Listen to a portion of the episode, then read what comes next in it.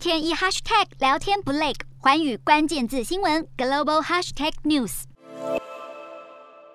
美国运输部二十一号发布针对四家中国航空业者的限制令，包括中国国航、东方航空、南方航空及厦门航空等四十四个航班。从一月三十号起至三月二十九号全数停飞。中国因为来自美国的长程客机上有多名乘客入境后确诊，因而启动熔断机制。从去年十二月三十一号起，至少停飞四十四个美国航班。美方认为这违反美中之间的飞航协定与公共利益，因此采取对等措施。除非中国修改政策，美国才会考虑放宽。而先前中国对客机的清洁要求，以及对外籍航空公司机组人员的检疫规定，也造成两国之间的紧张局势。中。国国自疫情爆发后管制边境，国际航班大减。中国民航局指出，目前航班数量大约是疫情前的百分之二。而在美中两国互相取消航班之前，每周约有二十个航班往来两国。针对美国停飞公告，中国驻美大使馆表示，中国的航班熔断机制对中国或外籍航班一视同仁。美国用这个理由停飞中国的航班非常不合理，呼吁美国别再限制及干扰正常的民航航班。